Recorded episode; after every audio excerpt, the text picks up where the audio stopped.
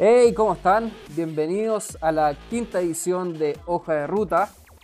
Hoy con un invitado especial, un amigo de muchos años eh, ligado al tema de las motos, Gonzalo Zamora. Bienvenido a Hoja de Ruta. Hola Nico, ¿cómo estás? Un gusto estar acá en Transilvania contigo. Bienvenido al podcast, gracias por, por eh, aceptar la invitación. Con Gonzalo nos conocemos hace ya, serán ocho años, más o menos. Eh, más o menos, mi gordo. ¿Cómo olvidar aquella primera vez? El romance fue inmediato. Sí, no, fue. Eh, fue un encuentro que, mira, mira dónde estamos, ocho años después, habiendo pasado incluso por haber trabajado juntos. Un poco para introducir a Gonzalo, eh, Gonzalo nos conocimos hace, no sé, el 2013 o 2014, habrá sido gracias a la velocidad, gracias a las motos. Eh, Gonzalo ahí fue auspiciador y tuvo casi un equipo propio. Mira, eh, a ver, yo hace muchos años atrás, cuando yo era joven y feliz, y con eh, pelo. hace muchos pelos atrás y kilos también. yo era director de ventas de una multinacional gigante y decidimos salirnos eh, para emprender mi propio negocio, el cual obviamente mi primer intento fue una fábrica de sacarinas, endulzantes, aspartame, sucralosas, stevia, eh, que me hacía las pailas. Eh, entonces decidí buscar nuevos horizontes y un amigo que trabajaba en Honda, me dijo, compadre, ¿sabe qué? Hay una marca de cascos que está buscando un distribuidor en Chile. Y dije, bueno, yo de casco y motos, me encantan las motos, sé andar en moto, pero ni idea. Me dijo, ah, les doy tu número, sí, y me llamaron. Y me llamaron un, un personaje que era el export manager de Nitro, que se llama Arturo Mameli, un italiano muy simpático. Hicimos muy buenas migas. Y empecé con Nitro en Chile. Y al poco andar, me empezó a ir bien, eh, al poco andar dije, bueno, a ver, aquí va a haber que hacer una pega un poco más de marca, de, posicionar el casco. Nitro lo tenía otro distribuidor, pero traía solamente, traía eh, los productos que liquidaban en Inglaterra. Entonces ese producto que ya no se vendía hace cinco años, él los traía a Chile a precio huevo y los vendía. Eh, y entonces dije, bueno, ¿sabéis qué? Nitro tiene muy buenos cascos, obviamente eso me llevó a estudiar y aprender un montón sobre la tecnología de los cascos y las marcas y todo lo demás. Y dije, ¿sabéis qué? Me voy a meter en el mundo de las carreras de velocidad. Porque en el motocross no tengo nada que hacer para pelear con marcas enormes como eh, Bell, como Fly, como Choi. Eh, dije, la verdad, ahí Terrafirma tiene, tiene ganar la batalla, tiene un saco plata y no tengo cómo pelear ahí con ella. Y coincidentemente yo soy amigo de los Burgos, de Viña del Mar, los gran Pablito y Cristian Burgos. De hecho, yo trabajé con Cristian en una discoteca. Yo era gerente de marketing y me lo traje como relacionador público a Cristian. Ya. Eh, y me encontré con él un día en la calle. Me digo, ¿en qué estás? No, le digo, estoy con la marca Nitro. Y me dice, oye, yo corro en motos. ¿Qué? ¿Correr en moto? No, si en serio corro en moto. Digo, te podéis subir arriba de la moto, pero no creo que vos corráis. Ya lo molesté un rato y efectivamente corría en moto. Así que un día me junté Algo con. Así, Claro, me junté con Cristian, me junté con Pablo eh, les mostré los productos, se quedaron encantados con el casco de carrera de Nitro, eh, que de verdad siempre se ha caracterizado la marca por tener muy buenos cascos para la relación precio-calidad muy alta en Nitro. Y ellos fueron mis primeros dos pilotos auspiciados en el mundo de la velocidad y armamos el Team Nitro. Y además, en ese entonces, eh, Pablito me dice, ¿sabéis qué? Hay una cabra chica eh, una tal Isis Carreño, que todavía no la conocen mucho, pero si podí, apóyala y auspíciala porque tiene futuro la cabra. Me junté con ella, me acuerdo un día, eh, un taller que quedaba ahí en Argomeo que no lo voy a nombrar, pero era el mismo personaje que organizaba las carreras. y, y ahí la conocí, 13 años de haber tenido la ISIS, se iba, eh, yo la conocí un jueves y el domingo iba a España a vivir por el tema de las carreras. Y cerramos acuerdo, la auspicié, eh, y así empezó mi tema en el mundo de la velocidad, finalmente por la marca, por tratar de hacer un, un ejercicio de posicionamiento y de que la gente conociera Nitro y que supiera que la marca era buena. Si la usa alguien y, le confía su vida a alguien que está arriesgando su vida arriba de la moto, es porque la marca es buena, no podéis llegar y usar cualquier cosa. Eh, y así partimos en el mundo de las carreras. Después nos juntamos con otros personajes en ese equipo. Eh, equipo entrañable, yo creo que ha sido el mejor equipo de las carreras que ha existido en, en Chile. Imagínate, teníamos Pablo Burgo. Eh, Cristian, que era la figurita. siempre. Eh, figurita, siempre. A, a, a, Menares, a Miguel. A Danny Spencer. A, a Maulén. Uy, Maulencito, qué tiempo que no hablo con él. Estaba Pitilla. Está el Fede. Está. ¿Quién más estaba en ese equipo? No sé, éramos montones. De hecho, era el equipo más eh, numeroso. Éramos el más Es que estábamos, tratamos de estar en casi todas las categorías. No ganábamos ninguna carrera, pero siempre estábamos ahí peleando, peleando algo, ¿cachai? Pero de hecho también fue el, primer equipo que se preocupó de tener un paddock eh, bien organizado, bien armado, graficado, el equipo bien, bien, bien uniformado. Exactamente, nosotros por primera vez pusimos paneles detrás para separar en el fondo donde se cambiaban de ropa con, las motos, las motos siempre ploteadas iguales, impecables. Y me acuerdo que ese año uno siempre sabía que el equipo campeón del campeonato iba a ser Shape, ¿cierto? Kawasaki. Porque finalmente con los puntos que sumaba el Maxi, eh, Roedor en Supermotar, en 1000, en 600, ya tenían ganado el campeonato y nadie se los iba a poder quitar. Eh, entonces lo que nosotros hacíamos era tratar de ir a pelear el segundo lugar, que de hecho lo peleamos hasta la última carrera con Yamaha. Y que, bueno, ahí nos jugó una mala pasada porque en la última carrera hubo un cambio de fecha que era en Temuco. Y para cuando se cambió la fecha, de todos nuestros pilotos pudo ir uno. Entonces finalmente Yamaha nos, ganó por un punto. Pero si no se corría esa fecha, salíamos segundos sin duda en, el acumulado de puntos. Y no, y las peleas notables que habían ahí adentro para armar el box, porque era un cacho, ahí. Creo que armar el, box. Y al final terminaba siempre con, Miguel Menares ahí armando el box eh, y, y, peleando porque se iban todos el Fede Biceló. Eh, bueno, se me olvidó uno de los más importantes, pues Jorge Salvo. Eh, ¿Cuántas historias con Salvo? ¿Cuántas historias con mi compadre Salvo? Tantos kilos que han pasado por ahí. Eh, así que, no, pues mil historias, todas muy entretenidas. Después se nos unió cuando al, al año siguiente se nos unió la ISIS en el equipo. Eh, así que la verdad estuvo, hoy hicimos muy buenas migas y muchas anécdotas. Me acuerdo que en alguna, en alguna exhibición, obviamente de, dentro relacionado con mis clientes, eh, llevábamos a dos participantes del Team Nitro hablando de la seguridad y de las motos y, y que siempre había que estar con su equipo completo y todo lo demás. Eh, en esta exhibición, que era el lanzamiento de una moto.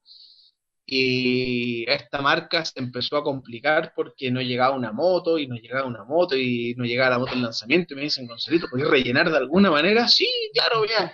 ya, ya chiquillos, salgan a darse una vuelta aquí, pasan rajados, y no se saca la chucha uno de ellos. Oh. Sin mono. Raspado entero. Esa historia no, la, la sabía. fue salvo, pero. Eh, agua. Pero no, terminamos llamando a la ambulancia, ¿no? Pastelazo. la gran charla de seguridad que nos mandamos. Un fiasco, ¿eh? Entonces. Pero eh, no, eh, hay, hay montones, hay montones. Eh, me acuerdo también una vez hicimos un evento con firma autógrafo en un local en Lira.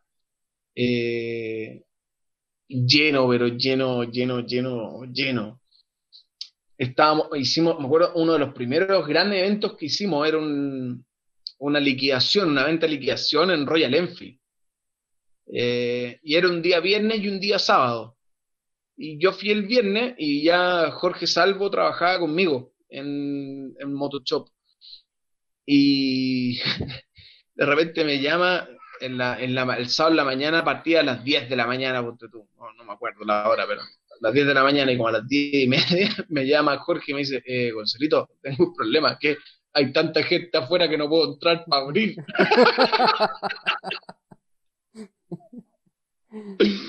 Así que, bueno, tuve que ir de apoyo y efectivamente la gente no lo dejaba pasar pensando que se estaba colando y eh, tenía que ir a abrir la puerta para poder empezar la venta. No, o sea, hay, buenas, buenas anécdotas. Pero así fue como partí con, con Motoshop, que partimos con Nitro. Y hoy en día se han ido sumando otras marcas. Hoy en día tenemos a la casa de Suiza IXS, eh, ahí para que tenga una primicia, sumamos a Scorpion. Muy eh, bien. Scorpion. Ya estamos sumando la marca SMK de cascos que son de India. Perfecto. Que los tenía otra empresa y esa empresa los iba a votar y me llamaron para decirme, oye, ¿sabéis qué? Tómalos porque son muy buenos cascos.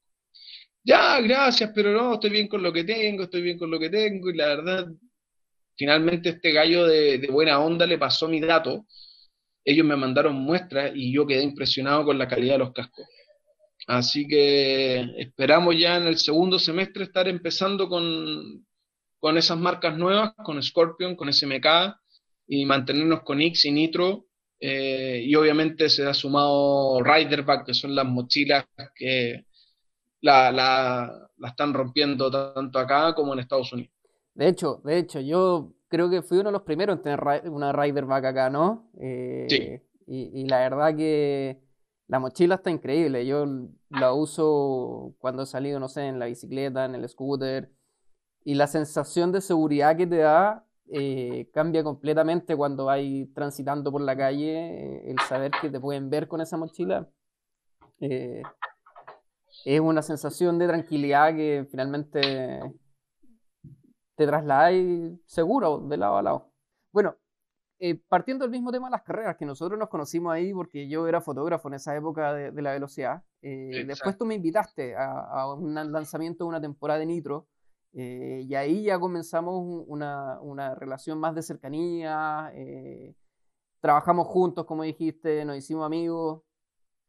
porque finalmente, y para los que no saben, Gonzalo tiene a Riderback y tiene Motoshop, que es representante eh, o, a través de la cual llegan todas estas marcas a, Chile. Eh, y justamente, claro, tú estabas haciendo un lanzamiento de Nitro con Motoshop. Eh, y bueno, Motoshop se especializa más en equipamiento de calle. De calle, sí. Entonces, yo creo que dentro de todo eso, la, los temas de seguridad eh, y sobre todo ahora que está el, coronavirus y, que probablemente la moto se transforme en un medio o, vuelva. Si te acuerdas cuando, cuando nos conocimos hace mucho tiempo estaba todo este boom de las motos y que después vino una baja y ahora con el coronavirus es muy probable que vuelvan a agarrar eh, fuerza por un tema de transporte y de individualismo en ese momento. Sí, mira, bueno, está agarrando fuerza. Yo no sé si puedo nombrar a Punto Moto, no sé si es auspiciador del programa, pero. Le mando una boleta igual. Recuerda, yo, no, conozco mucho radio, así que no voy a tratar de no nombrar a Punto Moto. Eh, donde tú puedes ir a comprar las motos ahí en Punto Moto. Entonces.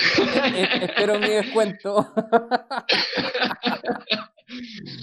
no, eh, resulta que eh, efectivamente el tema del coronavirus ha afectado el, mundo de las motos, eh, pero yo creo que para bien. ¿Por qué? Porque la gente no quiere andar ni en Transantiago y por ende ni en buses ni en metro. Eh, porque es donde tenemos, creo yo, además de en un hospital, la mayor probabilidad de contagio, porque tú no sabes que en tal lado, qué cuidados ha tenido. Todavía hay gente que anda sin mascarilla, no sabéis si se lavó las manos. Entonces, eh, yo que ahora estoy un poco metido adentro de Punto Moto, eh, Padre Mariano 367. Ya llevo como el 50% eh, de descuento en mi próxima moto. me, llama la atención que mucha gente va a comprar moto, de hecho el mes pasado fue muy bueno, por lo mismo, porque no quieren volver a, a subirse a la locomoción colectiva. Y, se entiende también el susto. Yo creo que el coronavirus es un tema que, hay que tomarlo en serio. Eh, hace poco, el sábado, hablé con una amiga que es paramédico, eh, que es la Clarita, la presidenta Lamproch, a quien aprovecho mandarle un cariñoso beso y abrazo virtual, porque no se puede de otra manera hoy en día. Eh, y ella me contaba que la situación es peor de lo que se ve no voy a transparentar lo que conversamos, pero me dice, por favor, cuídate porque esto es serio. Y, la gente se está muriendo y se está muriendo porque no se lo tomó en serio. Y yo creo que efectivamente a mí, a mí en lo personal me hizo muy bien esa conversación porque yo había relajado un poco la mano con el tema del coronavirus. Eh, si alguien entraba a la tienda ya, ay, qué lata ponerme la mascarilla. Eh, y eso me hizo cambiar. Hoy día, persona que entró, persona que la recibí con mascarilla, que me lavé las manos, que mientras lo atendía me echaba alcohol gel y después de atenderlo me fui a lavar las manos, eh, tratando de volver a, tomar esto en serio, pero eso mismo le está dando una, una segunda vuelta al tema de la moto y la gente se está queriendo subir a la moto como una alternativa real al Transantiago. Pero para subirse a la moto es ideal contar con buen equipo. Uno ve de repente, y nosotros conversamos muchas veces, no te sirve nada un casco que finalmente es para que no te pasen a un parte, pero te pegáis el conchazo y se va a romper como una sandía igual. Finalmente igual eh, uno tiene que tener un buen equipamiento para subir. Mira, ahí hay, hay, dos temas importantes que podemos conversar eh, y que van de la mano con el coronavirus. Uno es el autocuidado, y lo otro es lo que la legislación o, la autoridad te pide. Y, yo creo que ahí va eh, esa, misma regla que te dan o que te piden para el coronavirus, eh, aplica para el tema de las motos. Tú cuando eh, vayas a comprarte una moto, no podéis entrar preguntando cuál es el casco más barato que tiene. O este casco, o sea, esta moto viene con casco de regalo, son, son frases que yo ya termino eh, odiando y que yo le digo, a ver, pero ¿qué vale más? ¿Su teléfono o su cabeza? No, mi cabeza. Entonces, ¿por qué tiene un teléfono tan caro y se quiere comprar el casco más barato? Exacto. Y ahí como que la gente un poco, un poco reacciona. Pero eh, el autocuidado impone eso. Yo creo que si te vaya a comprar una moto, tu casco tiene que costar a lo menos el 10% del valor de tu moto. Me parece que esa es una buena cifra para encontrarse en, qué casco comprar. Y el segundo tema es, bueno, en Chile los cascos tienen que ser certificados. El problema fue que a la chilena, obviamente, eh, acá nadie te controla a la hora de entrar un casco. Y yo puedo dar fe de eso. Mientras tú pagues los impuestos, el casco está dentro. Y después de eso, eh, mucha gente acá traía cualquier casco y le pintaba o le pegaba un sticker eh, que decía DOT, y que es la certificación americana que se exige en Chile y que eh, la gente no tiene idea de lo que está comprando. Ellos creen que porque dice DOT el casco es bueno. Uno, muchos de esos no estaban certificados. Dos, la certificación DOT es una certificación de buena voluntad. Yo no sé si tú sabías eso, pero DOT es una certificación de buena voluntad. ¿Qué significa eso? que yo, nosotros todos decimos, oye Nico, hagamos un casco, hagamos un casco. ¿De qué lo hacemos? Vamos a buscar basura, la, la moldeamos ahí, la fundimos un poquito y, y, lo certificamos. ¿Y cómo lo vamos a certificar esa cuestión? No, pues le mandamos una carta a DOT en Estados Unidos y le decimos que fabricamos este casco y que cumple con la norma DOT. Inmediatamente, en 24 horas, tú tenés tu certificación entregada. Wow. Eh, y, lo que hace DOT es que, por ejemplo, el año 2018 se certificaron o se pidieron certificaciones por 700 cascos. Y DOT testió 19 de ellos. Perdón, tengo, tengo mi público aquí que, está viendo autógrafos. No, lo siento, lo siento. Después, más tarde, vuelve más tarde, chica. ¿ah? Mi hija, por si acaso. Está como lo, esas entrevistas en los noticiarios en que entra, entra Acá pasar mi señora por abajo, ¿ah? sacando la cara, chica. No, bueno, y, y DOT te entrega la certificación. Ese mismo año, el 2018, de los 700 cascos, DOT salió y probó 19 eh, de ellos. Imagínate la tasa de, cascos que de 700 solo testió 19. Y de los 19, solo uno cumplía. O sea, testió menos del 2% de los cascos.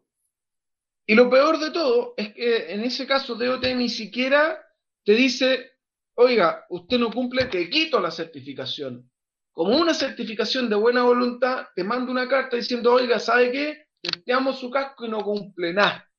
Así que, por favor, revíselo. Mientras tanto, el casco se sigue vendiendo. ¿Y tú crees que alguien lo revisa?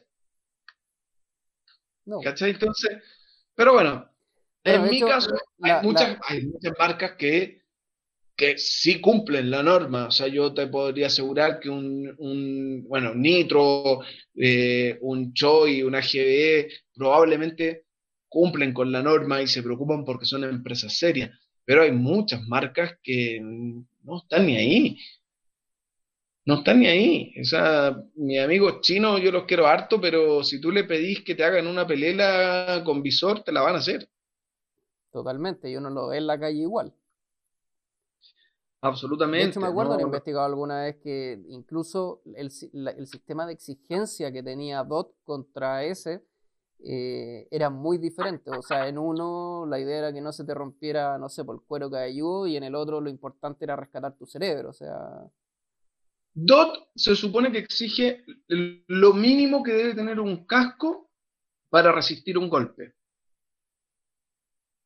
Y la certificación europea es más allá de eso, eh, eh, ojalá el, máximo mínimo común. Entonces es, muy distinto, es muy distinto. La certificación europea efectivamente es mucho más exigente. Ahora en Chile, como nos gusta complicarnos la vida, se implementó un proyecto, una ley, no es una ley, es una norma, que lo que hace es que tú como importador ahora tienes que ir al 13B presentar una muestra de tu casco con una serie de documentos eh, para que te entreguen una certificación local, que es una muy buena idea, muy mal llevada a cabo. ¿Por? ¿Por qué? Porque finalmente lo que hace el 13B, que es donde tú eh, llevas las marcas de autos, de motos, camiones, etcétera, llevan los autos a testear para poder eh, homologarlos y ingresarlos a Chile y poder venderlos en Chile. Perfecto. Pero a diferencia de eso, en el tema de los cascos, ellos no hacen pruebas. Por lo tanto, eh, lo único que te puede certificar el 13B en Chile es si cumpliste o no cumpliste con un papeleo. El problema es que dentro de los papeles que te pide el 13B actualmente para cumplir con la ley y que te pasen en la certificación chilena, es el plano de construcción del casco. O sea, tu alma mater. Y obviamente a todas las marcas chinas te entregan hasta el alma del diablo, te lo, te lo mandan en un papel firmado. Pero marcas más importantes como Choi, eh, como Nitro, como Scorpion, como AGB, como Schubert, etc., el día del NIP, pero te van a pasar cómo construyeron su casco para que tú le entregues una certificación. Por lo tanto, si tú te vas a la página del 13B hasta hace poco, los únicos cascos que estaban certificados eran cascos chinos en Chile. Wow. Es como, es como que tú desarrollaras un auto de carrera y tuvieras que pasar los planos completos que pueden que hayan en acceso de, de cualquier otra persona y finalmente se filtren y claramente las marcas más importantes van a tener ese cuidado de no Exactamente, espérate, la, me, están, me vienen a entrevistar de nuevo. ¿Qué pasa, mi amor? Te ves muy linda con pijama. A las 8 de la mañana con pijama ya. este podcast eh, puede ser escuchado a 30 horas, así que a las 12 del día te ves muy bien. Son las 3 de la tarde y ya está con pijama mi hija. Ahí estamos en vivo y en directo cuando son las 3 de la tarde con 40 minutos. Del día lunes 11. Martes, miércoles. Ahí, ahí editáis, pues editáis, ponéis la hora que. Yo lo que yo ahí. Eh, ¿Cómo no le vamos a chuntar? Le pongo un calendario para que se vea bonito. Eh, claro, entonces las marcas, las marcas chinas finalmente eh, son mucho más fáciles de, certificar. Y ahí estamos trabajando con Amproch eh, en darle una vuelta a esta norma y buscar una forma en que esa certificación sea un poco más, eh, tenga mayor validez para el consumidor, que no les puedo contar detalle en qué estamos, pero, pero yo creo que va a salir algo muy bueno de eso. Ahora, entre el estallido social del 18 de octubre, más ahora el coronavirus, los plazos se han, alargado mucho, eh, como para poder llegar a algo concreto, pero bueno, estamos trabajando tratando de que el consumidor compre más informado y compre productos eh, acorde a lo que va a necesitar a la hora de tener un accidente. Hay que vestirse para, para caer y no para verse bonito arriba de la moto. Como dice un amigo mío, arriba de la moto se sobrevive, no se conduce. De hecho, uno ve de repente en la calle a, motociclistas o a los repartidores con unos cascos hechos bolsas, sin visor y todo, y siguen andando. Y entonces eh, tampoco hay una fiscalización de eso. Y eso va a lo que decís tú. El autocuidado, el preocuparse uno mismo de, de decir, oye, si me caigo me quiero salvar. No, no lo estoy haciendo porque o no ando con este casco porque... ¿Tú me creerás que a mí nunca me han parado carabineros en la moto? En el auto sí varias veces para controlarme, pero en la moto nunca. Yo casi que me ando poniendo a la fila cuando yo veo un Paco y me entrego solo. Perdón, un señor carabinero. Y, y, nada, pues la verdad es que sí, efectivamente no hay, no hay fiscalización y la idea de esto de esta certificación o homologación chilena era que el 13B te entrega un código QR que va pegado en tu casco y con el cual Carabinero puede fiscalizar que tu casco esté certificado y cumpla con normas y todo. Pero finalmente fue, como te dije, una muy buena idea, muy mal implementada. Eh, y que, bueno, estamos tratando de hacer un trabajo silencioso para revertir esto. ¿no? Además que ahí, tenéis otro tema, que tengáis un buen casco, idealmente, o no, te pegaste un conchazo, le pegaste al casco, después decís, ah, no tiene, tiene una rayita, no importa, me lo pongo de nuevo, y eso no es tan así. No. Eh, mira, los cascos se componen de tres partes. Calota, que es el exterior del casco, el plástico, la parte dura que uno ve, eh, la fibra de vidrio, la fibra de carbono para los más cuicos. Eh, la parte de adentro, que es la plumaví, como le dicen todos los mortales, que no es una plumaví, es un polímero de alta densidad, que su misión es absorber el golpe. Eh, y después viene el acolchado. Acolchado y hebilla, que la hebilla es muy importante, que su misión es resistir la fuerza del impacto para que el casco no salga disparado y por ende el casco que se mantenga en su lugar, eh, que eso es otra cosa, uno ve mucha gente con el casco desabrochado, Sí, o apoyado en la frente. Eh, eh, y por otra parte, eh, bueno, en la materialidad del casco, la calota lo que tiene que hacer es recibir el impacto. Y a la hora de recibirla, distribuir la fuerza a lo largo de toda la calota, ¿cierto? después, el EPS lo que hace es absorber la energía del golpe, cosa de que llega el impacto, ¿cierto? La calota recibe, distribuye, pasa esa energía al EPS, el EPS absorbe esa energía y se endurece, se pone rígido, y después la colchada no hace nada. Hace que te quede más o menos cómodo, pero no hace nada a la hora de, un golpe. Eso es de comodidad. Exactamente. Entonces, eh, lo que tú no ves es que ese EPS ya se rigidizó y, ya cumplió su función. Por lo tanto, si tú tienes un segundo impacto, de nuevo, la calota va a tratar de distribuir de alguna manera la energía, pero no es su misión, no es su pega. Su pega es recibir el impacto y no romperse, no, no traspasar directo la energía a tu cabeza. Y el que absorbe la energía ya no está. Por lo tanto, esa energía del golpe sí va a ir directo a tu cabeza. Por, por eso es que se dice que un casco eh, tiene una duración de un golpe, de sobre un metro y medio. Podría ser un poco mal, pero no tenéis cómo ver si el estado de tu casco está bueno o está malo. No hay esa tecnología. Se supone que hay una tecnología que tú le podéis sacar una radiografía y hacer un escáner, y, pero te va a salir más barato comprarte otro casco. Y, si, mira, si lo pasamos a los autos, es como cuando dicen, cuando explotan los airbags en un choque, es preferible casi dar el auto, o las aseguradoras dan casi el auto por perdido, porque es más caro rearmar el airbag o, reinstalarlo, ¿cachai? Y tú decís, ¿sabes qué? Chao, el auto está perdido porque ya cumplió su función el sistema de protección. El casco en el fondo vendría a ser lo mismo, también cumplió su función el EBS y, y lo ideal es decir, bueno, tengo que renovarlo.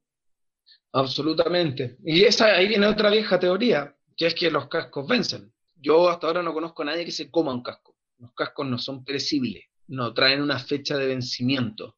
Un, una mala explicación de lo que pasa con los cascos. Los cascos sí tienen una duración, pero es una duración estimada de acuerdo a la materialidad con que se construyó. Y esa materialidad va de 3 a 5 años dependiendo cómo esté hecho tu casco. ¿Y por qué duran 3 a 5 años de uso? Y eso es súper importante, la palabra final, de uso. Porque con el calor, con el sol, en Chile sobre todo, que la capa de ozono no existe por lo tanto la, la radiación es muy dañina, la pelota se desgasta calota se quema con el sol, pierde su capacidad de recibir impacto. El EPS, con la transpiración de tu cabeza, se debilita. Si se debilita el EPS, va a traspasar la energía del golpe que recibió la calota directo a tu cabeza.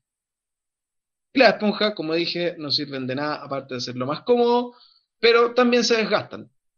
¿Cierto? Y por eso que hay que lavar los cascos cada cierto tiempo. Pero Dado eso, es que los cascos tienen una duración de 3 a 5 años, pero es de uso. Si tú tienes un casco bien guardado, eh, libre del polvo, de la humedad, del calor, a temperaturas que se mantengan estables, tu casco va a, va a poder durar muchos años más. Y si tu uso no es diario, con mayor razón. Si usáis el casco una vez al mes, una vez los fines de semana, qué sé yo, tu casco va a durar cinco años. Si es que lo usáis todos los días, tu casco va a durar tres y tenéis que cambiarlo. Y tú vas a decir, oye, pero está impecable este casco. Ya cumplió su función. Hay que cambiarlo. Yo, yo recomiendo cada tres. El sol que tenemos en Chile que daña mucho. Se dañan las pinturas, se van súper rápido en los cascos de mala calidad. Al mes está desteñido el casco. O sea, y, y en base a lo que estáis diciendo, yo tengo eh, varios de los cascos que usé en, por allá por el 2012, después cuando tuve la cagua. ese, casco que usáis desde 1985 ya no sirve. desde los tres años. No, tengo, tengo un casco ahí de cross que, me compré en la, última época que corrí yo, pero lo usé dos o tres veces, que fueron los días que corrí. Y ese no tiene ningún conchazo. Bueno, tengo el otro con el, con el par de conchazos que me pegué, pero eh, ese no tiene ningún golpe. O sea, estaría bueno todavía. Aunque ya han pasado ocho años. Absolutamente. Ahí tenéis que ver, porque va a depender de cómo quedó guardado. Bueno, tú que eres maniático, estás seguro que sí, está de, lo de tener en, un refrigerador guardado casi para que no tenga cambio de temperatura. Bajo llave con vitrina. Claro. Pero sí, es usable, es usable. Lo que pasa es que si, si lo vais a usar para competir, yo te recomendaría otro. Eh, pero si lo vais a usar para la calle, seguramente no va a andar mal. Te va a poder ayudar. Ahora, ocho años igual es harto. Sí, o sea, yo ya lo tengo en una repisa, ya lo tengo de exhibición. Tengo claro que si cuando vuelva a comprar la moto eh, va a ser con un casco nuevo. O sea, cuando me compré la Cagua, este casco ya tenía alrededor de 3, 4 años. Eh, dije, me compro un casco nuevo. Eh, porque, claro, prefiero partir con la máxima seguridad Ahí vamos a llamar a amigo Gonzalito. Gonzalito, un casco, unos guantes, una chaqueta, porque finalmente. Ahí tiene un 2% de descuento, Ahí es que finalmente todo se suma. No es solo el casco, tienes los guantes, tienes la chaqueta. De repente tú ves a gente que va en la moto con chorichalas, va con eh, tacos, las mujeres, van sin guantes. Mira, pero el otro día conversábamos eh, justamente con la gente de la Amproch y yo decía, ¿sabéis que hoy en día, lamentablemente, a la gente mayor, que habitualmente la veis que anda en una moto de alta cilindrada con chalas y short, no los vaya a cambiar nunca, ya, ya esos viejos se van a morir.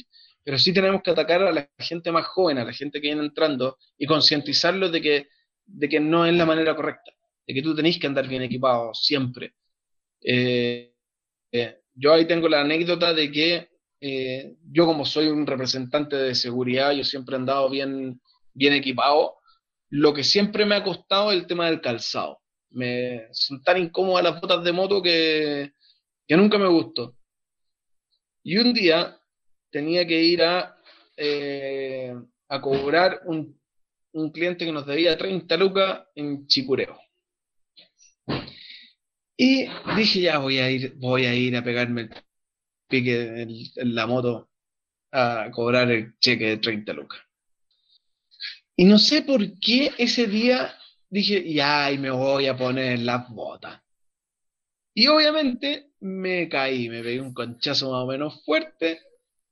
¿El de la, mancha de aventura? Exactamente. Y, y la bota me salvó el pie. Si, final, si fuera de hueveo, terminé con, con, fractura de escafoide y ganchoso en la mano, fractura del codo eh, y nada más. Y la saqué barata porque iba bien equipado, nada más. Y porque el hueón que iba atrás mío me esquivó de manera maravillosa. Yo hasta el día de hoy, lo único que sé que era un Audi R8 blanco y el hueón manejaba muy bien porque me esquivó preciso. Pero sí, bueno, eh, uno arriba de la moto se tiene que, se tiene que vestir para caerse, pues si eso es un dato.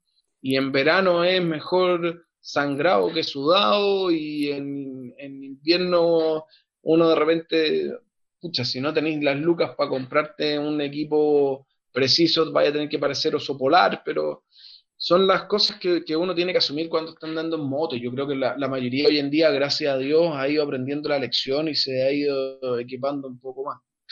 Y es asimismo como eh, nace Riderback. Riderback nace de un caso accidente mío. Yo, bueno, estaba en Punto Moto, Padre Mariano 367 Providencia. Eh, y, salgo, no, no, podemos mencionar marcas, ¿cierto? No te preocupes, tengo, lo tengo todo grabado. Después voy a llegar ahí donde José Tomás, mira, vengo con este porcentaje de descuento.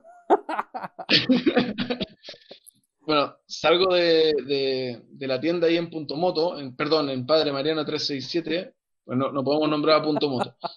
Eh, y yo salgo de ahí y eran 7 de la tarde, en esta época 7 de la tarde está oscuro, y yo, chaqueta negra con línea amarilla, casco negro con línea amarilla, flúor, eh, botas con talón reflectante, todo, y voy por la Andrés Bello, que esa hora es todo para arriba, y paro en el semáforo y de repente escucho la pura frenada del atrás mío y dije, fui bueno. Y el tipo frenó a dos centímetros de, del neumático trasero de la moto. Y eh, era un Golf GTI, me acuerdo. Y el tipo me decía, no te vi, no te vi, perdona, pero no te vi. Yo decía, pero ¿cómo no me viste? Tengo reflectante por todos lados, amarillo flúor en todos lados y vos no me viste. Pero como no me chocó ni nada, seguimos, pudieron la verde y seguimos. Pero yo me, fui para mi casa todo el rato diciendo, ¿sabéis que no me vio? No me vio, pero ¿por qué no me vio? ¿Por qué no me vio? Y llegué a mi casa, me dejé la moto y dije, tiene razón, no me vio, fue culpa mía. Entonces, ¿por qué? Si andaba con amarillo, porque yo sobre mi chaqueta, muy linda, con flúor en la espalda, me pongo una mochila negra. ¿Y qué es el común de los motociclistas? Los motociclistas a todos les gusta andar de negro. el común del chileno. Y yo dije, listo, me voy a comprar una mochila negra. O sea, perdón, una mochila reflectante. Y me fui a, como yo soy un hombre de alto poder adquisitivo, me fui al líder eh, y no había. Me fui al Santi Isabel, no vendían mochila, de ahí me, fui al Jumbo, de ahí me fui a Falabella, Oye, Sí, oye, me, me fui a todas las casas de departamento que encontré, eh, me fui al barrio Patronato, me fui a Mex y no existen. Y ahí nace eh, esta mochila reflectante con verde, ¿cierto? Que, te hace más visible de día y con distintas eh, accesorios y funcionalidades que, te dan seguridad y que traen la posibilidad de poner protector de espalda, etc. Y efectivamente ha pasado que la gente que la ha comprado, como tú comentaste al principio, eh, le pasa que eh, ya hasta le cuesta salir sin la mochila porque siente que si andan sin la mochila no los ve nadie. Entonces se sienten más seguros, más confiados cuando van con la mochila. De hecho, a mí me pasa, a mí me ha pasado que de repente no tengo para qué andar, voy a salir a comprar cualquier cosa y vacío la mochila eh, para llevarla y aunque no tenga que traer nada de vuelta o algo que me cae en el bolsillo, me mandaron a comprar a la farmacia, me mandaron, quise ir a la farmacia a, comprar, ponte tú que paracetamol a mi hija, estaba con fiebre. Y tú caché que la cajita de paracetamol para niños te cabe en un bolsillo. No, el brazo fue con mochila. Pero fui con mochila que me sentía más seguro eh, yendo más tarde de esa hora del atardecer, me sentía más seguro andando con la mochila en la espalda. Entonces, eh, ah, se ha dado mucho ese efecto y vienen bonitas noticias ahí con, con Riderback. Sí, de hecho, vienen bonitos lo que te contaba el otro día. Eh, yo hasta antes de, de tener la mochila, tuve casi un par de accidentes andando en la calle y desde que tengo la mochila, la verdad que me ven, ya no... De hecho, una vez me alegaron, me dijeron, ¿sabes qué? Ponle más luces, no te veo, no te veo.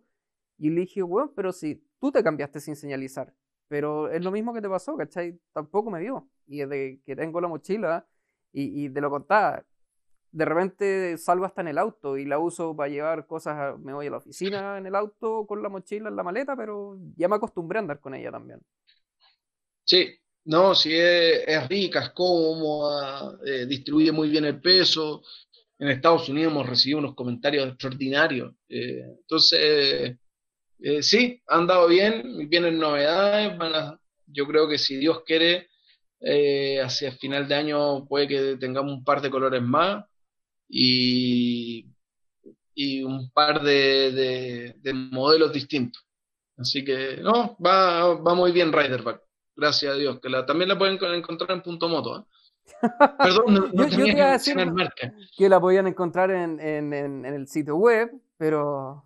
Sí, en motoshop.cl y en riderback.cl. De hecho, quedan las últimas cinco. Así que para nuestros amigos de, que están escuchando el, el podcast, sepan que quedan las últimas. Eh, espero que todavía queden cuando se conecten. Pero hay un descuento muy bueno en Riderback de un 20% con el cupón que dice Riderback 20. Así que de 69,990 les queda como en 56 lucas más o menos, es un buen descuento. O aprovechan de comprarse el protector de espalda eh, con la mochila por 69.990. Es un combo, pero Así que ideal. Solo para los que escuchen este, este podcast. Eso, muy bien. Vale por toda la publicidad. Exacto. Sí, porque en Punto Moto nos tasa de promoción. ya, para que vamos terminando, vamos a esta sección que inventamos en este podcast, eh, que forma o, se conforma de tres eh, elementos principales de viaje. Yo no sé si tú eres de perfil viajero en moto. Eh, como, como, como buen mandado y con familia, lamentablemente el fin de semana me sacan en auto. Y llévame para acá y llévame para allá, entonces no, lamentablemente he tenido pocos paseos en mi vida en moto. pero, sí muchos viajes, porque al principio, usted lo sabe bien, las rutas para el sur que cuántas anécdotas hay ahí en, en las rutas para el sur con la camioneta llena vendiendo cascos y cosas. Era pan de cada mes. Exactamente. Bueno, entonces vamos en, base a eso a lo primera. De todas esas rutas al sur, la mejor pica para comer que recuerdes. A ver, hay una parada que es inevitable, inevitable, que es ahí en Curicó, eh, a comerse un lomito. Perfecto, eh, pero ¿tenemos nombre local o es para al borde del camino? No, porque yo no quiero dar marcas en, en, este podcast. No, tenéis que, ahora tenéis que mencionarla para que sepa dónde parar. no, eh, obviamente, como ahora que tengo que decirla, pero déjame buscarla porque eh, sí, esos lomitos en Curicó son. Eh, hay gente que no le gustan y todo. Me acuerdo que una vez fui con un mañoso, eh, Soler, ahí a, a, Soler en Curicó. Fui con un mañoso y se pidió un churrasco. Dios mío, a comer lomito a Curicó y se comió un churrasco. es que no me gusta el lomito, me dijo. Pero bueno. Eh, y esta no sé si es una picada, porque no sé si sabría llegar de nuevo. Pero eh, me acuerdo una vez con un amigo, Talca, o, estábamos tan cagados de hambre, la verdad. Eh, llegamos un día miércoles, no, jueves tiene que haber sido, no, miércoles tiene que haber sido, en la noche, todo cerrado todo cerrado. 12 de la noche, todo cerrado. Eh, y estábamos en el hotel, es un clásico, Diego Almagro, en todos lados hay un Diego Almagro. Y bueno, el restaurante del cerrado, habíamos pasado por un McDonald's que estaba cerrado. Eh, bueno, y encontramos un carrito de una señora vendiendo sándwiches espectacular. Mira, sé que era verde el color del carro y el aceite estaba negro pero más que eso. eso le da el sabor. claro, y de verdad el sándwich está espectacular. La idea estaba media caliente, eso sí, para la señora, pero, pero bueno, bueno, hoy día con el coronavirus no me atrevería a parar ahí. pero no, esa, esa picada está, está muy buena. Perfecto. Segundo punto de esta sección. La canción o artista clásico de tus viajes que te acompaña en carretera. Eh, hay varios, pero yo diría que hay ciertas canciones, más que artistas, yo diría que hay ciertas canciones. Eh, como artista, yo diría que Foo Fighters, eh, como que no puede faltar en algún minuto en, la lista. pero Yamiro Kwai es un otro que no puede faltar y Friday I'm in Love es una canción que como que siempre está ahí presente también en, en la ruta. Pero habitualmente bastante rockero eh, con música para mantenerse despierto durante los viajes. Viajes que te han llevado a recorrer más de alguna ruta o carretera. La mejor de todas, por la que. Porque hay muchas que las hay hecho por trabajo. ¿Cuál haríais para pasear? Es que. A ver, con tiempo y, siempre eh, carretera austral. yo creo que es un imperdible en Chile. Tenéis que hacerla y sobre todo en moto. Eh, con nuestro compadre Miguel ahí tenemos tenemos esa espinita de hacer juntos la carretera austral, sobre todo ahora que me tiene prestada la moto, ando en la moto de él, así que... Eh, sí, yo creo que la, carretera austral es algo que, hay que hacer. Eh, y yo soy un fanático de Valdivia. Eh, creo que es la ciudad más linda de Chile. Y el camino de, que hace muchos años que no lo hago, pero el camino de Valdivia a Niebla y parar en Niebla a comerse un buen pescado frito, eh, es otro camino. Ahí tenía una, una picada y una buena ruta para hacer. Perfecto, complementado. Ya vos, Gonzalito, vamos cerrando este podcast del día de hoy, la quinta edición. Muchas gracias por estar presente, por darnos todos estos consejos. Espero ver o, tener información de esas primicias que se viven, tanto en Rider, Riderback como en Motoshop. Eh, voy a ir por mi descuento. Eh, eso, los que quieran buscar Riderback la mochila, eh, los que quieran ver las marcas y accesorios que tienes como Motoshop, redes sociales.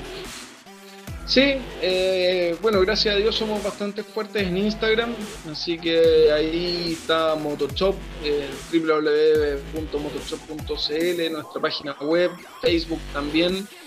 Eh, Riderback está en Instagram y en, y en Facebook, además está en LinkedIn y en TikTok. Eh, TikTok? Yo soy un hombre moderno, compadre. Que, usted, no sepa lo que es TikTok no es mi culpa. Pero sí, sí, la verdad es que yo creo que TikTok la va a llevar. ¿ah? TikTok en un año más va a ser la red social más importante del mundo. Sí, está fuerte, apunta a un perfil bastante más joven que nosotros, pero Pero eso es, hasta que le pilláis la vuelta. Una vez que ya le pillaste la vuelta, es maravilloso TikTok. Vamos, vamos Ahora, es un generador de contenido mucho más importante que, que las otras redes sociales, porque en el fondo estáis como haciendo un pequeño video en vivo a cada rato. es muy entretenido. Buenísimo. Gonza, muchas gracias, un abrazo muy grande y cuando quiera nos volvemos a conectar. Dale, aquí estamos, como siempre. Usted me dijo cinco minutitos, amigo. Aquí estamos, cinco bueno, muchas gracias nuevamente a todos los que escucharon el podcast del día de hoy. Eh, nos vemos la próxima semana. Recuerden, Motoshop y Rider Back si quieren andar seguros arriba de su moto. Nos vemos. Chao.